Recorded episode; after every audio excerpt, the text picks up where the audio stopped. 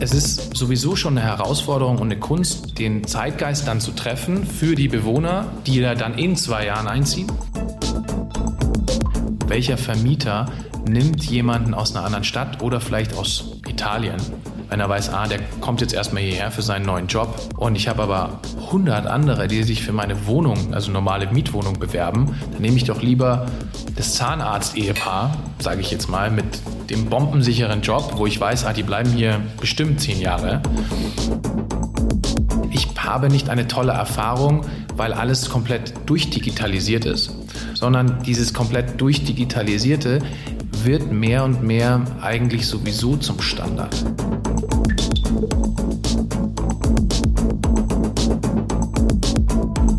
Das ist der Immobilieros-Podcast von Immocom. Jede Woche Helden, Geschichten und Abenteuer aus der Immobilienwelt mit Michael Rücker und Yvette Wagner.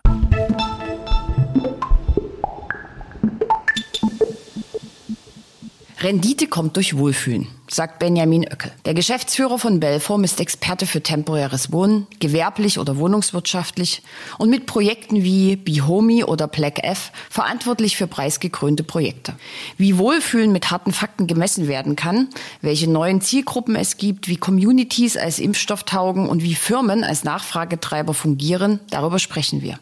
Zudem sieht Benjamin Oeckel den Nischenmarkt temporäres Wohnen als Alternative zur Wohnungsknappheit, die sich zudem noch perfekt an die veränderte veränderten Wohnansprüche anpasst.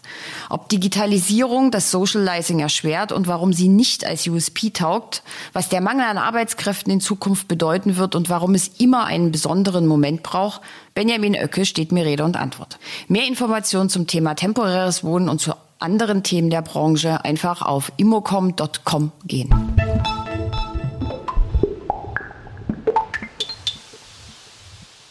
Benjamin Oeckel sitzt mir gegenüber, Inhaber, Geschäftsführer von Bellform, mitten im schönen München bei strahlendem Sonnenschein und blauem Himmel. Hallo Benny. Hi, guten Morgen, Yvette. Du hast schönes Wetter mitgebracht auch. Ja, das ist schön, ne? toll. So, wir wollen heute reden über temporäres Wohnen. Du bist Experte dafür. Mikrowohnen, Co-Living. Deshalb als erstes mal die Frage, wo fühlst du dich denn zu Hause? Wann fühlst du dich denn zu Hause? Das ist eine gute Frage. Zu Hause ist ja sehr, ein sehr persönliches. Also jeder verbindet ja ein bisschen was anderes damit. Heute ist für mich äh, zu Hause vor allem meine Familie, weil ich habe zwei kleine Töchter, die mich sehr auf Trab halten. Ähm, ist aber auch für mich ein Rückzugsort und auch vor allem auch ein, ein Raum, wo ich entspannen kann. Also ich arbeite viel, ich, ich bin kein Mensch von Homeoffice. Bei mir funktioniert das nicht so gut, nicht nur wegen meinen kleinen Kindern. Aber ähm, ich brauche das auch, dass ich irgendwo auch einen Cut mache. Weil wenn ich dann irgendwie spät nach Hause komme und dann nochmal weiterarbeite, ist es eh schwierig, dann einen Cut so hinzubekommen. Deswegen ist Entspannung, Rückzugsort und Familie eigentlich die drei Begriffe, die heute für mich zu Hause sehr stark ausmachen. Gut. Und wenn du unterwegs bist und ein Zuhausegefühl haben möchtest, da steigen wir jetzt mal fachlich in das äh, Thema ein. Gelten diese Kriterien auch oder gibt es da noch ein anderes Kriterium? Klar, das ist natürlich immer ähm, von der Lebensphase auch abhängig und sehr individuell. Also ich kann dir ein Beispiel von mir sagen. Ich habe ja selber lange um, in verschiedensten neuen Wohnformen gelebt und im Ausland für fast zehn Jahre. Und ähm, je nachdem, wo ich mich befunden habe, während dem Studium war für mich natürlich auch ein Ort zum Schlafen und zum, zum Ausruhen und zum Lernen vielleicht ähm, was dann sich später woanders hin entwickelt hat, als ich dann in Dubai war und dort in so Co-Living oder so Business-WGs gelebt habe oder auch in Service-Apartments. Da war es für mich erstmal ein Ort zum Ankommen. Ich habe erstmal ein Jahr im Service-Apartment gewohnt, bevor ich mir dann dort eine Wohnung gesucht habe. Und erstmal war das eine, eine Base, so, wo man ankommen kann, wo man erstmal auch versteht, okay, liegt mir die Stadt, liegt mir das Land, macht mir das Spaß hier, ohne dass ich gleich zu viele, ähm, ja, zu viele Bindungen eingehe, auch und zu viel einen Mietvertrag unterschreiben und sonstige Dinge tun würde, wo ich noch gar nicht weiß, liegt mir das, sowohl von meinem Arbeitgeber als auch vom Umfeld. Und dadurch ist es natürlich ähm, für viele, je nachdem, wo sie sich befinden, erstmal ein Zuhause kann erstmal eine Base sein. Es kann sein ein Ort, wo ich dann ähm, exploriere, also oder auch Erfahrungen sammeln möchte oder Erlebnisse sammeln möchte. Für andere ist es ein Rückzugsort, wo sie sagen, ja, ich baue mir jetzt hier was auf, möchte meine Familie nachziehen. Aber grundsätzlich glaube ich, ist, ist ein Zuhause vor allem ein Gefühl und weniger jetzt ein Ort an sich, sondern das, was ich damit verbinde. Wenn du Leute fragst, jeder sagt was anderes, was in seinem Zuhause das Wichtigste ist. Okay, jetzt hast du gerade schon angeschnitten, wo du überall gelebt hast. Erzähl uns doch erstmal also ein bisschen was zu dir, zu deiner Ausbildung, wo du gelebt hast und vielleicht damit auch gleich zusammenhängen, wie kam es dann zu Belform und was macht Belform? Ja, es ist lustig, weil mein Werdegang, mir war das am Anfang gar nicht bewusst. So, weil ich meine, man fängt irgendwann an. Ich habe in München erstmal angefangen zu studieren, bin dann weiter nach London. Was hast du studiert? Ich habe äh, studiert, äh, also äh, der, der, Studiengang ist ein, also ein ähm, Bachelor und Master of Business äh, Administration und äh, habe aber einen Fokus gehabt sowohl auf Marketing-seitig als auch auf Finance. Hat mir da Spaß gemacht, ist heute jetzt auch wichtig, aber jetzt nicht mehr ganz so. Ähm, und ähm, bin dann nach meinem Studium nach Luxemburg, habe dort meinen ersten Job angefangen. Ähm, in, in, das war auch tatsächlich im Finance-Bereich zuerst, bei einer Privatbank, bei einer amerikanischen, wo wir über ging es um Fonds und um institutionelle Investoren. Und ähm, bin dort zufälligerweise in einem Co-Living untergekommen, weil dort war es so, dass die große Häuser hatten und diese großen Häuser waren leer und dann haben halt findige äh, Vermieter dann gesagt, hey, was können wir denn damit machen? Und auf einmal waren das so eine Art Business-WG mit 10, 12 Leuten, äh, die sich dann auch ein großes Wohnzimmer und große Küchen geteilt haben. Und dann bin ich nach Dubai und habe dort mit einem Studienkollegen von mir aus London eine Firma ähm, aufgebaut und die hat sich tatsächlich schon mit dem Thema dann beschäftigt, nämlich Interior Design und Turnkey Fit Out. Ähm, so hieß es dort. Das heißt Innenarchitektur und Innenausbau aus einer Hand. Und ähm, dort ging es um große Wohnwolkenkratzer eigentlich mit 400 Einheiten, 80 Stockwerke, ähm, wo ganz unterschiedliche Personen gekauft haben, viele Kapitalanleger, aber auch viele Eigennutzer, die das als Ferienwohnung genutzt haben. Und dort bin ich dann sehr, sehr stark eben in dieses, äh, in dieses Feld eben ähm, reingekommen und habe das für über drei Jahre dort gemacht. Und dann bin ich nach München zurück. Und meine Mutter ähm, ist ja auch schon lange in der Immobilienbranche verwurzelt, eigentlich eher im, in der Projektentwicklung und in Betreuung von Family Offices. Und dann haben wir eigentlich so ähm, unsere Köpfe zusammengesteckt und haben eigentlich gemerkt, ja, wir, da gibt es ein großes Feld, nämlich diese neuen Wohnformen, die gerade hier am Entstehen waren. Es gab da schon Studentenwohnen, das ging schon eine Zeit lang, aber alles andere war gerade so in der Findung. Und Wohnraumknappheit ging da gerade los. International natürlich war es schon länger ein Thema. Und so haben wir dann angefangen, eben genau uns für dieses Segment eben und da eben auch für ähm, Bauträger, Projektentwickler, Investoren und Bestandshalter dort maßgeschneiderte Lösungen zu überlegen, die es halt am Markt zu der Zeit noch gar nicht gab. Das war 2012, 2013, als wir ähm, da angefangen haben, in diesem Bereich zu arbeiten. Und mittlerweile ja sehr erfolgreich. Vielleicht kannst du mal ein Projekt als Beispiel nennen. Ihr habt ja jetzt gerade letztens auch, wenn man dir, äh, wenn man mit dir bei LinkedIn vernetzt ist, sieht man ja auch immer die Erfolgsmeldungen. Da gibt es ja auch ein paar Projekte von euch, die einen Preis gewonnen haben. Vielleicht willst du mal eins ein bisschen beschreiben. Stimmt, ja. Also wir haben äh, tatsächlich letztes Jahr waren wir ähm, waren wir sehr reich beschenkt äh, gemeinsam mit unseren Kunden. Äh, wir haben drei Preise gewinnen dürfen. Zweimal einen äh, Preis von einem vom German Design äh, Council, der nennt sich Innovative Architecture für innovative Hospitality Konzepte. Da hat sowohl das Be Homey, ähm, was wir mit der mit der Interboden Gruppe zusammen ähm, entwickeln durften oder was wir für, äh, für die erarbeiten durften, so ist es besser. Und ähm, einmal das äh, Black F, ähm, die Service Apartments, eine neue Marke in Freiburg äh, von Annabelle Unmüßig. Da haben wir auch einen Preis gewonnen für Iconic Architecture und mit dem äh, Haus auch noch bei ähm, Apartment Service den, den Preis der SOAPart für ähm, ein neu und besonders äh, Serviced Apartment, das sich da auch äh, gegen sehr viele, sehr starke äh, Anbieter, also da waren wirklich alle nominiert, von Join über iPartment, über äh, das Stay Cook, also da waren wirklich alle dabei. Und das sind eigentlich zwei Projekte, die für uns ähm, schon ähm, auch, auch besondere Projekte waren und sind. Einmal im Service Department Bereich, also im gewerblichen, Und das BeHomey ist ja ein sehr, sehr stark wohnwirtschaftliches Produkt, das wir auch schon vor zwei Jahren tatsächlich, also letztes vor zwei Jahren im April übergeben haben. Und das wirklich auch sehr ähm, zukunftsgerichtet ist und wo auch der wo Womit zukunftsgerichtet? Also was macht das aus, die Zukunft? Ähm, also jetzt als jetzt hier jetzt, also Interboden ist da den Weg wirklich, also die sind sehr, also auch als Projektentwickler ja sehr innovativ und ähm, waren da auch sehr offen, dass wir gesagt haben, ja, ähm, es muss jetzt ein Haus hier entstehen. Die Stadt Düsseldorf hat gesagt, es muss Wohnen sein mit mindestens sechs Monaten Mietzeit. Aber wir wollen kein klassisches Wohnhaus. Es sind eh Mikroapartments. Aber wie können wir denn daraus jetzt was machen? Und es ging schon damals so, dass wir gesagt haben, ja, es soll personenlos funktionieren, also kein Concierge oder irgendwie eine Person vor Ort.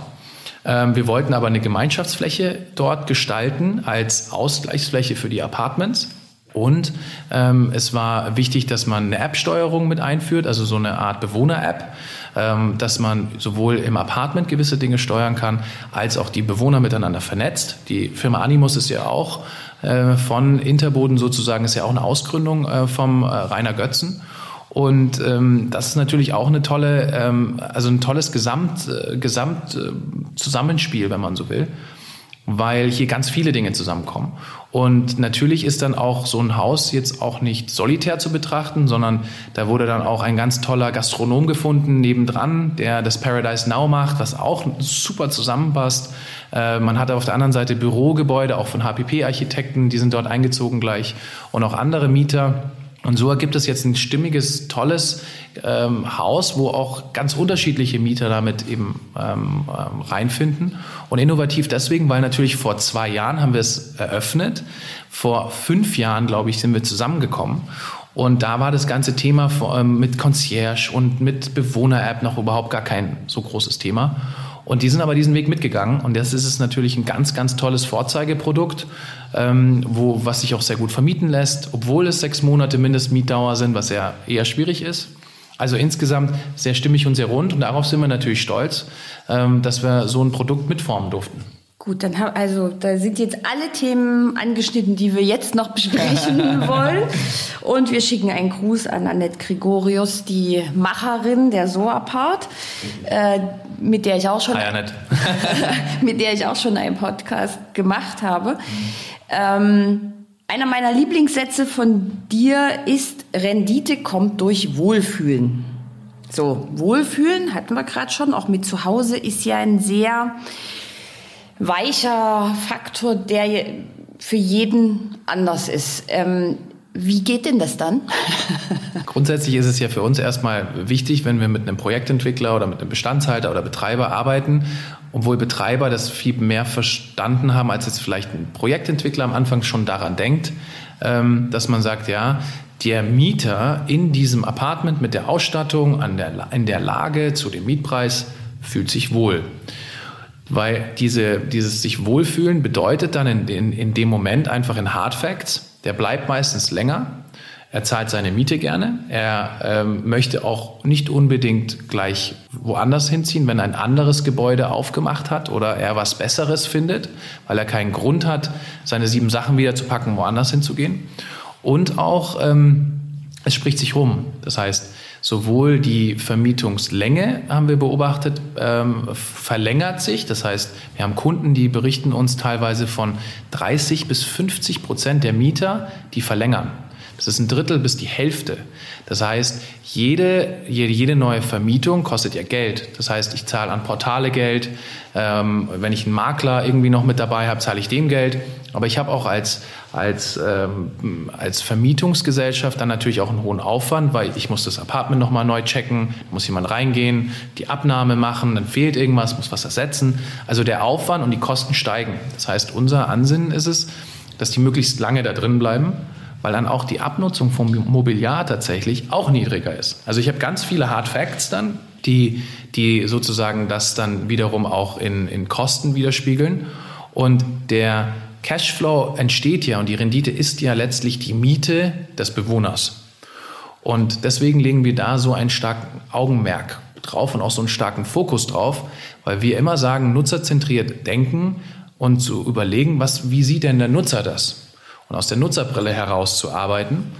Und ähm, letztlich ist das Wohlfühlen dann natürlich je nach Zielgruppe, Bedürfnisse, nach Lage und auch nach dem Produkt an sich.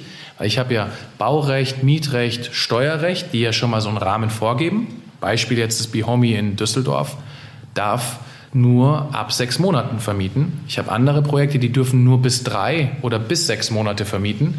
Das heißt, ich habe teilweise einen anderen Fokus. Den unter sechs Monaten, das heißt, da habe ich eine höhere Fluktuation, ich habe einen höheren Wechsel, ich muss auf andere Dinge Wert legen, als jetzt, wenn ich ab sechs Monate äh, vermiete, wo vielleicht die Durchschnittsdauer ein Jahr oder zwei Jahre vielleicht auch ist. Und dieses Wohlfühlen bedeutet für uns eigentlich erstmal, erstmal ein Begriff, den wir dann immer für das jeweilige Objekt das jeweilige Haus auch definieren müssen, weil es ist sowieso schon eine Herausforderung und eine Kunst, den, den Zeitgeist dann zu treffen für die Bewohner, die da dann in zwei Jahren einziehen an dem Standort und es sind ja auch unterschiedliche Bewohner, die dann sich dort finden. Also im Beispiel Behomey hat man sowohl eine Hebamme aus Holland, man hat einen Geschäftsführer, man hat einen Piloten, man hat zwei, zwei Montageleiter. Also das waren so mal die Profile, die ich jetzt mal auch, als ich mit, ja, ich bin ja im engen Austausch immer mit Interboden, weil es uns auch interessiert, wie, wie vermietet sich das. Ähm, ist natürlich interessant dann zu merken, okay, würde ich jetzt, wenn ich jetzt im Zielgruppen denke, gar nicht draufkommen, dass da eine Hebamme, ein Montageleiter und ein Pilot und ein Geschäftsführer jetzt irgendwie da sich zusammengefunden haben. Und natürlich viele andere. Das Haus hat ja knapp 50 Einheiten. Aber ähm, erstmal zeigt es, dass man versuchen muss, auf die wichtigen Dinge sozusagen im Apartment auch Wert zu legen und auch zu schauen, kann ich denn auch Möglichkeiten schaffen, wie der Bewohner sein Apartment auch ein Stück weit äh, an sich anpassen kann. Also findet er alles vor, gibt es aber vielleicht ähm, im Behomey zum Beispiel haben wir sehr viel auch mit multifunktionalem Mobiliar gearbeitet. Wenn einer immer schlafen will, kann er das Bett immer ausgeklappt lassen.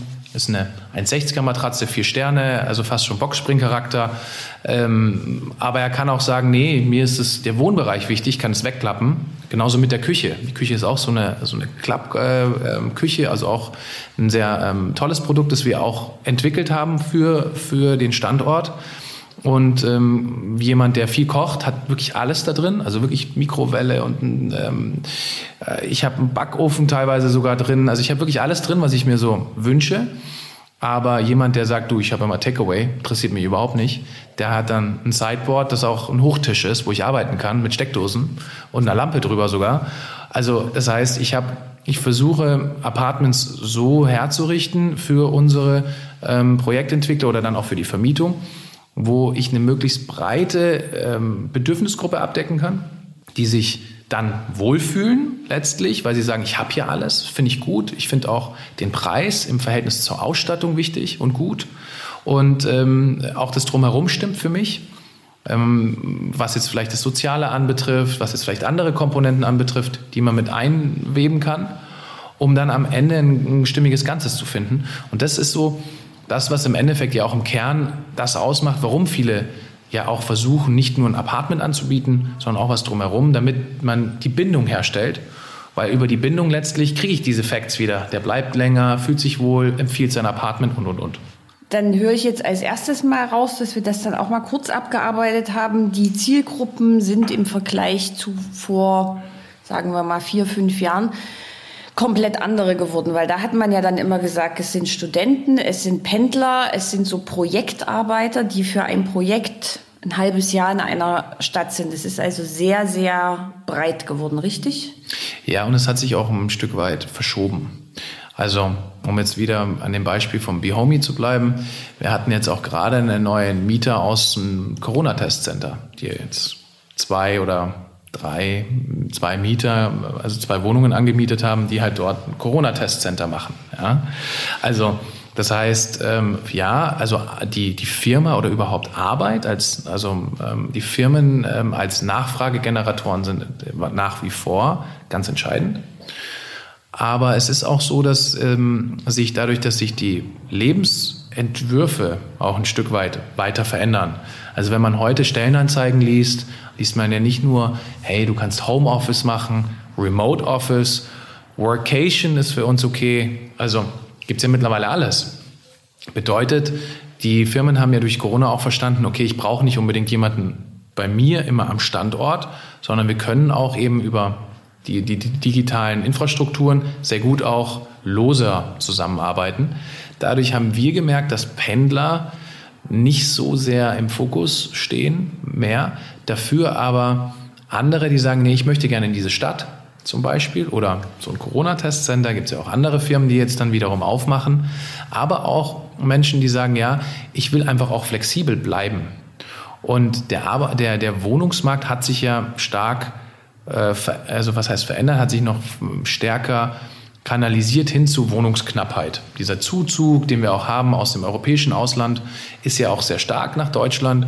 Und dadurch ist es sehr schwer, überhaupt hier Wohnungen zu finden.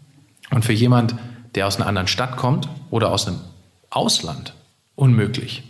Welcher Vermieter nimmt jemanden aus einer anderen Stadt oder vielleicht aus Italien, wenn er weiß, ah, der kommt jetzt erstmal hierher für seinen neuen Job und ich habe aber 100 andere, die sich für meine Wohnung, also normale Mietwohnung bewerben, dann nehme ich doch lieber das Zahnarzt-Ehepaar, sage ich jetzt mal, mit dem bombensicheren Job, wo ich weiß, ah, die bleiben hier bestimmt zehn Jahre. Und so gucken haben natürlich die Vermieter eine ganz große Auswahl. Und deswegen ist dieser der Nischenmarkt, äh, temporäres Wohnen, immer wichtiger und wird auch immer größer, weil zum einen füllt er erstmal als Brücke zwischen dem traditionellen Wohnungsmarkt und einem Hotelzimmer, wo ja auch keiner hin will, eine wichtige Funktion. Und zum anderen ist es aber auch so, dass sich das Lebensmodell verändert. Das heißt, Menschen wollen flexibler sein, sie sind mobiler, also Job heute in Hamburg, morgen in Frankfurt und auch viel Homeoffice oder Remote Work.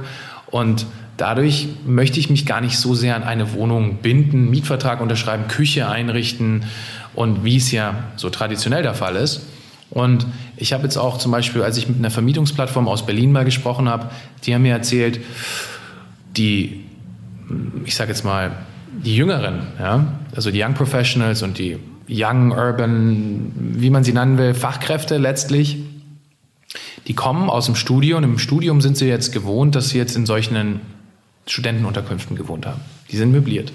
Dann ziehen sie in die erste Wohnung, die ist auch möbliert. Und dann die nächste ist auch wieder möbliert. Das heißt, die fangen gar nicht an, so wie wir damals, ja, irgendwie mit Sack und Pack äh, irgendwo hinzugehen und erstmal seine Wohnung einzurichten und dann habe ich meine erste Wohnung und so. Nee, so wie ich es in, in, im Ausland auch hatte. Klar, ich mein Vermieter hätte mir, wenn ich da ankomme, niemals eine Wohnung gegeben mit einem Mietvertrag, wo ich noch äh, mit einem Arbeitsvertrag, wo ich irgendwie noch Probezeit habe. Aber ein Service Apartment hat natürlich gesagt, gerne. Wie lange möchtest du bleiben? Hm, bleib so lange du möchtest. Und Dadurch ist es nicht nur die, die Wohnraumknappheit, die jetzt gerade sehr stark aufs temporäre Wohnen einzahlt, sondern auch sehr, sehr stark eben diese Veränderungen, die ich aus den Lebensentwürfen habe, aus, der, aus den Arbeitswelten letztlich habe und auch aus den Ansprüchen auch habe, nämlich, dass ich auch nicht nur immer am gleichen Ort arbeiten will. Und die Firmen, die das auch zulassen, sind ja auch die Firmen, die die besseren Talente auch anwerben können. Jetzt Hast du, also wir haben jetzt das Thema Arbeiten, wir haben das Thema, ich gehe in eine andere Stadt. Ich bin mal immer noch bei, bei dem Wohlfühlen. Für mich gehört zum Wohlfühlen an einem Ort natürlich auch andere Menschen. Ne? Also wenn ich mich in der Stadt will ich mich auch wohlfühlen. Jetzt haben wir ja Guest Experience ist so eines der Schlagworte in der Branche. Menschliche Services fallen ja nicht bei allen Konzepten, aber bei einigen Konzepten zum Teil ja komplett weg. Also da kommuniziert man ausschließlich noch über WhatsApp. Ähm, trägt das zum schönen Erleben bei? Glaubst du, das wird beibehalten? Glaubst du, das ist der Trend? Also ich finde das schon befremdlich, wenn ich da abends 22 Uhr ankomme, keiner sagt mir Hallo und ich ähm, habe dann da so einen Code, den ich dann da äh, eingeben muss. Vielleicht bin ich aber auch zu alt. Ist, das, äh, wird, wird das noch mehr? Ähm, das ist eine gute Frage. Weißt du, wenn man sich, es kommt auf der einen Seite immer so ein Stück weit drauf an, worauf der Anbieter Wert legt. Letztlich ist es aber so, ich kann ein Beispiel erzählen, wo ich mich mit einem Freund von mir, der zum Beispiel jetzt nach München gekommen ist, der war jetzt eine lange Zeit in der Schweiz, ist dann für seine Firma, der arbeitet für, so ein, für die UBS, ähm, ist dann nach München gekommen und hat hier in einem Service Department gelebt und hat gesagt, mein Gott, war das schlimm. Es war total einsam. Da war ich froh, dass ich noch Leute aus der Schule kannte, weil da habe ich auch nie jemanden gesehen auf dem Flur. da war niemand. Und ich hab, saß dann, kam dann abends heim und hatte nicht mal ein Sofa und saß dann auf meinem Bett und habe irgendwie mir noch was ein Takeaway gegessen, ein bisschen also schon mal falsches Haus gewählt, würde ich mal sagen. Falsches Brand. Ja klar, aber da war auch keine Interaktion, da gab es auch keinen Ansprechpartner, wo man gesagt hat, hey, da wird man irgendwie mitgenommen oder ja, sonst irgendwas. Mhm. Und unser Ansatz, also es gibt viele Ansätze, ja, und jeder muss so seinen Ansatz finden, der für, für ihn oder für, für seine Strategie richtig ist. Unser Ansatz ist, ähm, dass Digitalisierung kein Means to an End, also es ist ein Means to an End und nicht ein Ende selbst, es ist kein Ziel. Ich habe nicht eine tolle Erfahrung, weil alles komplett durchdigitalisiert ist, sondern dieses komplett durchdigitalisierte wird mehr und mehr eigentlich sowieso zum Standard. Also es ist eher so, dass wir ja aufgrund der Services, die wir nutzen, ich sage jetzt mal ein gutes Beispiel ist Amazon, funktioniert sehr reibungslos. Ich kann auch zurückschicken, kein Problem, also läuft. Wenn ich jetzt woanders bestelle und es funktioniert nicht, dann nervt es mich, ja, dann stört mich das. Bei der Lufthansa ist es so, ja, okay, da ist jetzt niemand mehr vor Ort, ich muss mein Gepäck abgeben und ich kriege ein Etikett und denke mir, ja, war jetzt reibungslos, war angenehm. Aber wenn eine andere Firma das Gleiche kann und hat, auch eine andere Fluggesellschaft das hat, nämlich angenehm, Check-in war unkompliziert, dann habe ich dadurch kein USB in dem Sinn. Und wir denken, wir haben zum Beispiel vor zwei Jahren haben wir auch, ähm, also bei der SOAPART war das, ähm, hier in München, vorletztes Jahr, also nicht letztes Jahr die, sondern vorletztes Jahr haben wir auch einen Vortrag gehalten, wo wir mal gezeigt haben, was wir für die Black F Service Departments für eine Digitalisierungslösung zusammengestellt haben, die aus ganz vielen verschiedenen Komponenten funktioniert und die so State of the Art ist, wie jetzt ein ähm, Tech-Unternehmen auch anbietet. Also die Tech-Unternehmen, die, die, die man jetzt kennt vom Namen her, ähm, die auch äh, Lösungen anbieten mit Apartments, aber die sagen, ja, wir sind komplett durchdigitalisiert und das ist unser Steckenpferd. Und im Black F ist das genauso. Ja, du hast alles komplett durchdigitalisiert, die komplette Guest Journey funktioniert einwandfrei von Webseite über Buchung, Buchungsbestätigung, Corona-Ding kannst du hochladen. Aber das ist eher, das ist eher sozusagen ein Sidekick. Das ist jetzt nicht der USP, sondern das ist einfach dafür, dass ich äh, es schnell, also mich schnell einchecken kann, es einfach habe, auf bestimmte Dinge zugreifen kann. Es ist jetzt aber sozusagen nicht der Mittelpunkt. Genau. Es wird nicht in den Mittelpunkt gerückt, mhm. aber es ist einfach Teil der Erfahrung, die ja, wichtig ist. Ja. Es erlaubt dem Black F zum Beispiel sehr effizient zu arbeiten. Es muss nicht der Check-in ständig besetzt sein. Es gibt zwei Check-in-Terminals für diejenigen, die sich nicht vorher schon eingecheckt haben übers Handy. Gibt es auch Leute, weil sie es halt verpasst haben, nicht gesehen haben. Oder auch so ein Walk-in können die auch, die Automaten super darüber abfrühstücken. Ähm, und ich komme dann auch gleich in mein Zimmer, kann auch ähm, übers Handy dann auch meine, äh, meine, meine, meine Tür öffnen oder auch nicht. Ich kann auch mit der Karte agieren. Und, aber deswegen haben die letztes Jahr keinen Preis gewonnen. Jetzt bei der SOA-Part. Okay. Sondern die haben einen Preis gewonnen, weil das, die Menschen, die da drin arbeiten, was ganz Besonderes rüberbringen. Seele ist ein tolles Team. Patrick Thoma ist ja dort der, der Managing Director, mhm. also der Managing ähm, äh, General Manager heißt. Sorry. Und er hat ein ganz tolles Team. Und, so und die und das ist auch das, was letztlich auch die Gäste oder die Bewohner letztlich auch, wo es den Unterschied macht. Und dieser Unterschied ist, die können trotzdem, die haben Ansprechpartner, die sind super freundlich, mit denen kann man auch reden. Und das ist, das ist was, wo wir denken, Digitalisierung schafft Freiräume, weil es erstmal Kosten und Effizienzen generiert und Kosten spart. Ähm, auf der anderen Seite muss ich das aber wiederum einsetzen für etwas Besonderes. Also Digitalisierung ist eher eine Grundzutat in deiner Welt und jetzt nicht ähm, das, was ich jetzt nach vorne tragen muss. Hilft denn aber Digitalisierung Fachkräftemangel? Wird ja als das große Problem der nächsten Jahre diskutiert. Glaubst du, das hilft? Naja, der Fachkräftemangel oder überhaupt der Arbeitskräftemangel in der Hotellerie ist ja ein großes Thema. Äh, während Corona waren alle in Kurzarbeit. Okay, ähm, hat man gesagt, du, wir können jetzt erstmal nicht, ähm, wir haben Schwierigkeiten, auch verstanden. Was aber passiert ist, ist, dass viele abgewandert sind und zwar in den normalen Arbeitsmarkt, also zu Firmen. Und da haben die viele halt verstanden, bessere Arbeitszeiten, besseres Gehalt, insgesamt bessere Work-Life-Balance. Warum soll ich denn wieder ins Hotel zurückgehen, um dort für, ich sage jetzt mal, für die, unter den Konditionen zu Für arbeiten? weniger Geld, Wochenende. Richtig. ne? Ja. Lisa zum Beispiel bei uns hier, die kam aus dem Steigenberger. Hey, wir sind Gott froh jeden Tag, weil die ist einfach so super, was die alles hier reinträgt und mitbringt. Ähm, aber ähm, wir würden die auch nie gehen lassen und ich glaube, die würde auch nie wieder zurück wollen. Weil wir natürlich versuchen, ihr auch ein tolles Arbeitsumfeld zu geben. Lisa ist deine Assistentin, müssen wir jetzt mal. Ja, sie ist die Teamassistentin, aber macht bei uns auch das ganze HR-Thema. Ja. Und ähm, die, also wirklich, wo wir sagen, toll. Und das haben, glaube ich, auch viele andere verstanden, weil die Hotellerie natürlich die, die Fachkräfte top ausbildet, muss man ja sagen. Ja? Also das ist einfach äh, wirklich eins mit Stern bei ganz vielen.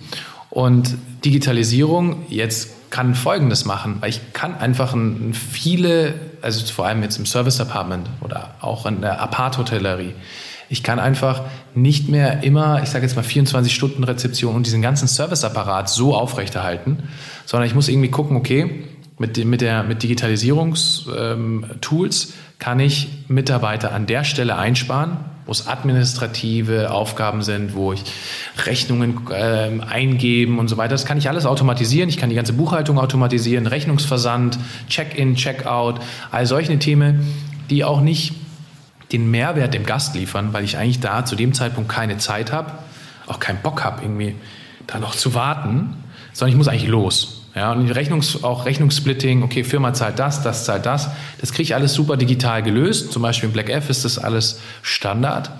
Und jetzt habe ich aber die Möglichkeit zu sagen, okay, jetzt habe ich vielleicht weniger Mitarbeiter in meinem Betrieb, in meinem Beherbergungsbetrieb oder auch, auch in einem, auf einer anderen Form und kann jetzt die darauf fokussieren lassen, dass sie einen tollen Mehrwert dem Gast geben. Nämlich, wenn der was braucht. Nämlich, wenn ich mich um den kümmern kann, wenn ich mal nachfragen kann, hey Wett, wie geht's dir denn? Brauchst du irgendwas? Ist alles gut bei dir? Kann ich was für dich tun?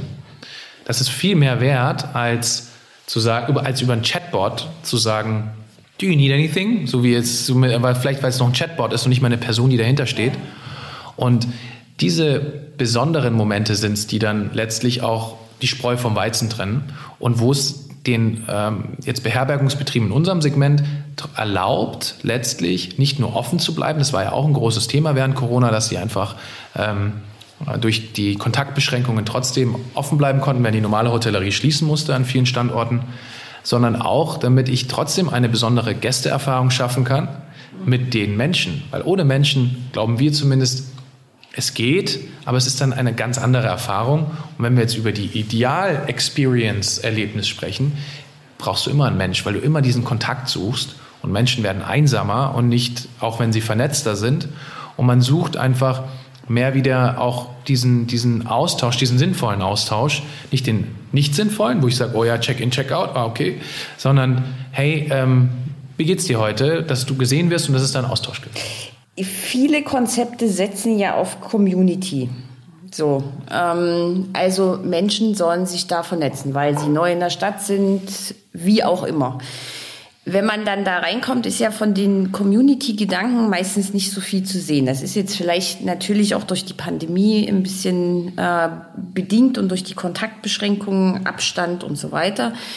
Äh, am Ende bei vielen Konzepten ist es ja, also andere würden sagen, es ist so unsere Lobby, da steht dann halt noch irgendwie ein anderer Schreibtisch und dann ist da noch irgendwie eine Couch-Ecke. So eine richtige gebaute Community habe ich jetzt noch nie erlebt, wenn ich da irgendwo mal gewohnt habe. Ist das denn erstens ähm, immer noch das Ziel und zweitens, wie schwierig ist es denn, eine Community zu bauen? Ich also glaub- denkt ihr das denn mit? Ja, tun wir. Ähm, ist auch ein wichtiges Element und es wird auch immer wichtiger.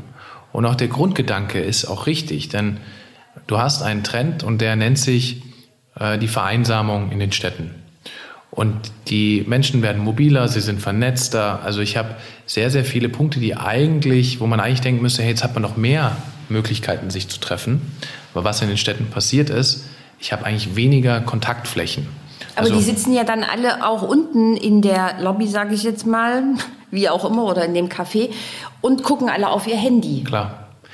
Ähm, ich will nur sagen, die, die, äh, erstmal der Community-Grundgedanke ist sehr, sehr, gut, weil es ein Grundbedürfnis erfüllt, den die, unsere Lebensweise heute ähm, einfach auch dringend braucht als Gegenmittel, als Vakzin, als Impfstoff sozusagen gegen Einsamkeit ist sozusagen, wäre das, ist das das richtige Mittel.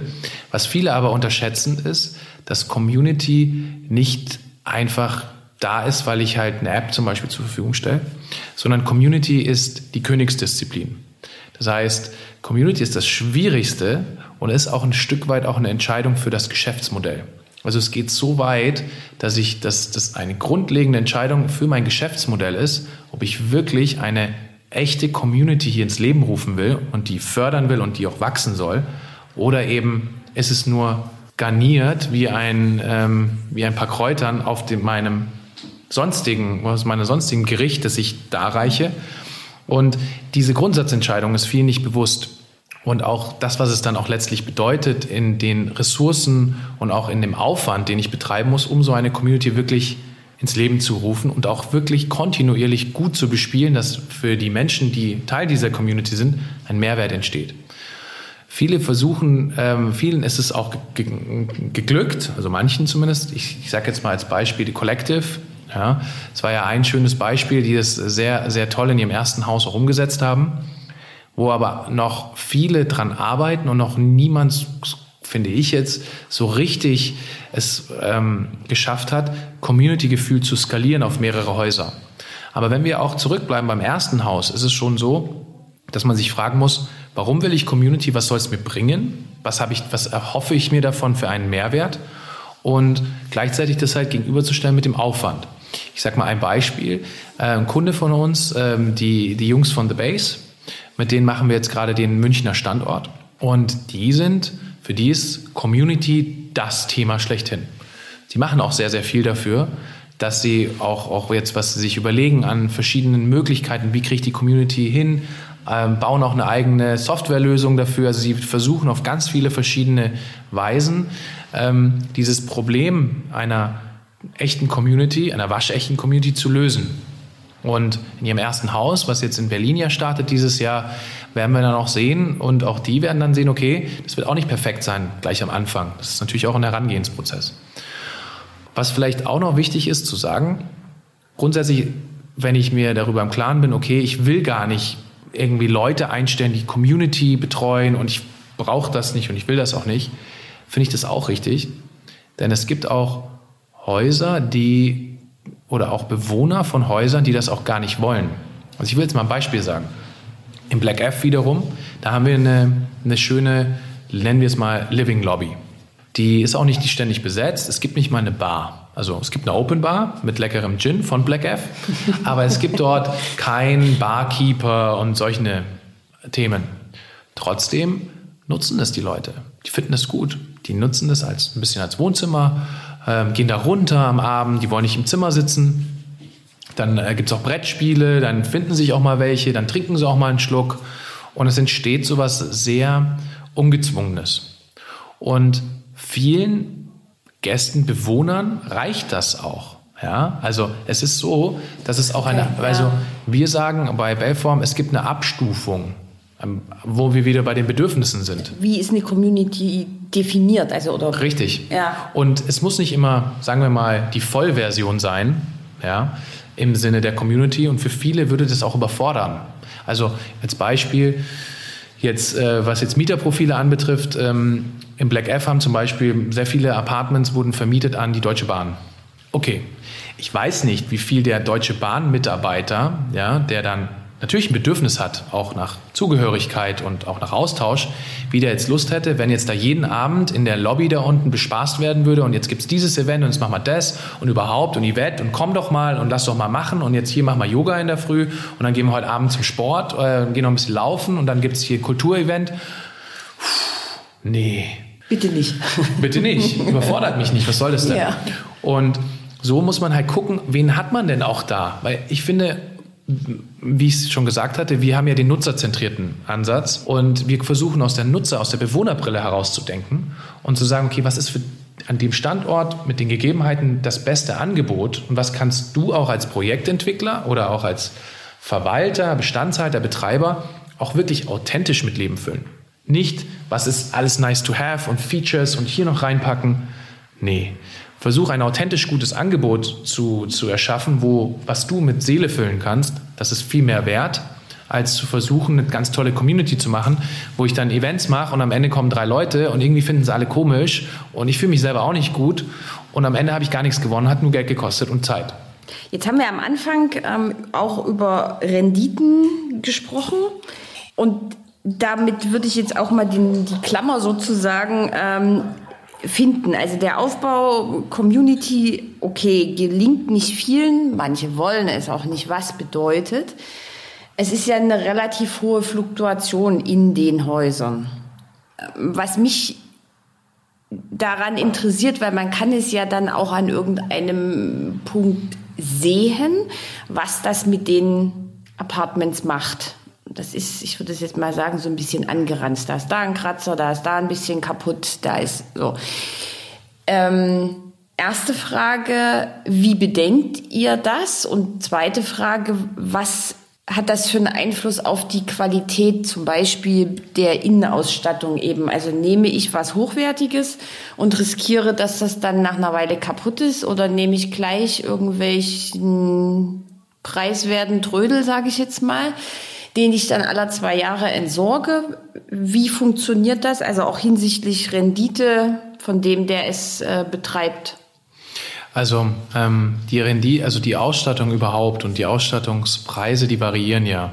Manche sagen, ich habe den, den Preis, ich habe ein hat einen anderen Preis im Kopf. Das ist erstmal nur eine Zahl. Wir als Bellform legen sehr, sehr viel Wert darauf, dass wir Produkte verwenden, die, man nennt es objekttauglich sind, aber auch ähm, eine Qualität und so ein, so ein Stück weit auch was Zeitloses haben im Design. Also die sind modern, die sind jetzt aber nicht, ich sage jetzt mal, das pinke Sideboard, weil es gerade dieses Jahr oder gerade ein Trend ist, das morgen wieder verblüht, sondern wir denken wirklich so, ich sag mal, auf zehn Jahre immer. Ich hatte auch gerade, schönerweise, weil, ähm, weil du es ansprichst, vor, vor einer Woche hatte ich eine Besichtigung mit einem Kunden von uns, also einem Kundeninteressenten. Ähm, und mit dem haben wir ein, ein Projekt besichtigt hier in München. Das haben wir 2015 bzw. 2016 gemacht. Und wir standen da drinnen und der Vermieter, äh, der war auch so nett und kam auch persönlich vorbei. Und ähm, der hat dann auch ein bisschen erzählt, wie die letzten fünf, sechs Jahre, sechs Jahre der Vermietung auch gelaufen sind. Und er hatte da, die, so die Durchschnittsmietzeit waren so sechs bis acht Monate. Meistens haben sie erstmal kürzer angefragt und immer verlängert. Das heißt, er hatte da weniger Aufwand, aber das Apartment war in den letzten sechs Jahren dann trotzdem ähm, so sieben, acht Mal vermietet. Wir standen da drinnen und mit dem, den wir besichtigt haben, der äh, Projektentwickler, der konnte nicht glauben, dass das sechs Jahre alt ist. Weil es noch so gut aussah. Es sah aus, es sah aus, jetzt nicht wie am ersten Tag, aber es sah so aus wie fast wie neu. Und das lebt natürlich davon, dass ich Materialien einsetze, die gut sind, die auch für so eine Vermietung geeignet sind. Und der Vermieter hat jetzt auch nicht versucht zu sagen, okay, ich muss jetzt alles in 3000 Euro haben, sondern er hat auch gesagt, okay, eine Qualität ist mir wichtig, ich will lieber weniger Aufwand haben. Und bei uns ist es ja so, dass wir ja lange Jahre immer auch in der Gewährleistung stehen, aber auch darüber hinaus Partner für unsere Kunden sind. Und wir haben mittlerweile schon viele, viele tausend Apartments gemacht. Übernächstes Jahr sind es sogar tausend, über tausend Apartments jetzt schon, die wir in 2023, also nächstes Jahr, umsetzen werden. Und das ist bei uns auch ein Stück weit, ja, wie soll ich sagen, einfach auch bei uns ein Merkmal, dass wir natürlich auch nicht wollen, dass unsere Kunden die ganze Zeit bei uns anrufen und sagen, hey, hier ist was kaputt. Klar, es passiert, ja. Wir haben einen Vermieter in, in, in Hamburg, äh, in Berlin, mit dem wir viel gemacht haben. Und da gab es jetzt einen Mieter, der hat das ganze Apartment auseinandergeschraubt. Und den musste er dann rausklagen. Ja, war eine große Sache. Das ganze Apartment war zerstört. Es stand nur noch der Korpus von dem Schrank. Für uns aber kein Problem, weil dadurch, dass wir die Sachen ja selber produzieren, haben wir auch diese Nachkaufmöglichkeit. Das heißt, wir mussten nicht den ganzen Schrank neu machen, sondern wir konnten einfach die Schranktüren neu machen und das hat schon gepasst und dann war es wieder okay. Das Mobiliar war weg, okay. Aber so grundsätzlich ist es halt so, dass die, der Anfangsinvest, wir sagen, Qualität zahlt sich aus, ähm, weil der Mieter passt besser drauf auf. Ich habe weniger Instandhaltungskosten. Ich habe auch dadurch weniger Aufwand, weil es ist ja nicht nur so, dass ich zur Firma Belform kommen kann und sagen kann, ja, jetzt ist da was kaputt gegangen, es war jetzt in der Gewährleistungszeit, bitte ersetzt mir das umsonst. Der hat ja trotzdem Aufwand. Er muss uns schreiben, muss ein Foto machen, wo wir genauso sagen, das wollen wir nicht, ähm, weil deine Zeit ist, ist wichtig und wir wollen ja viele Apartments zusammen machen. Und da sind wir sehr genau, was die Qualitäten anbetrifft, die Materialien, die Oberflächen. Wir stellen ja auch das ganze, die ganzen Festeinbauten und auch die Küchen zu, äh, selber her. Das sind nach unseren Entwürfen gebaut. Das machen wir auch in Deutschland, also auch, wo wir schnelle Wege haben. Weil wir einfach sagen, ja, auch viele Jahre später, wir müssen das Zeug wieder herkriegen. Es ist wichtig, wie in dem Beispiel, dass dann der Schrank auseinandergebaut ist, aber ich muss nur die Schranktüren liefern, kein Problem, weil ich halt es selber produziere und nicht irgendwie darauf angewiesen bin, dass irgendein Hersteller das aus dem Sortiment genommen hat. Und das sind, das sind Punkte, die bei erst, äh, ähm, also bei, bei Firmen, die das zum ersten Mal machen, noch nicht so in einer Wichtigkeit haben. Dann später, aber wenn sie mal solche Objekte in der Vermietung haben, dann zu uns kommen und sagen, du, das war jetzt ein Schmarrn, das wollen wir jetzt nicht mehr machen. Und ich muss eigentlich jetzt nach vier, fünf Jahren, muss ich eigentlich das ganze Mobiliar austauschen, weil es eigentlich runtergeranzt ist.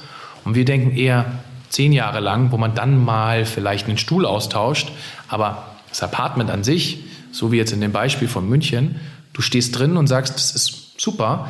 Und das ist wiederum wichtig für den Mieter, der dann kommt, weil der will ja auch nicht in einem amtgeranzten Apartment wohnen, weil der Mieter will, der Vermieter will vielleicht ähm, einen, einen Mietpreis haben, der vielleicht sich jetzt im oberen Bereich bewegt.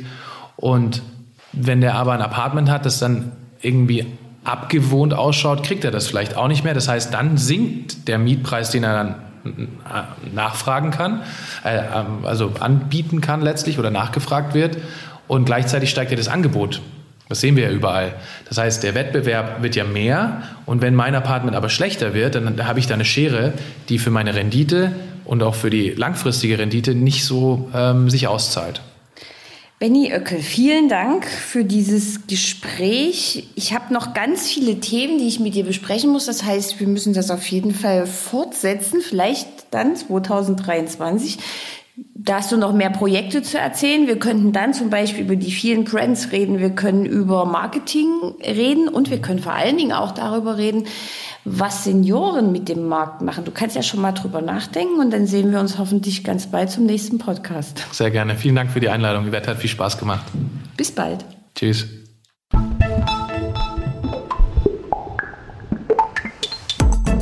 Das war der Immobilieros Podcast. Alle Folgen finden Sie unter www.immobilieros.de und überall dort, wo man Podcasts hören kann. Aktuelle News aus der Immobilienbranche gibt es unter www.immocom.com.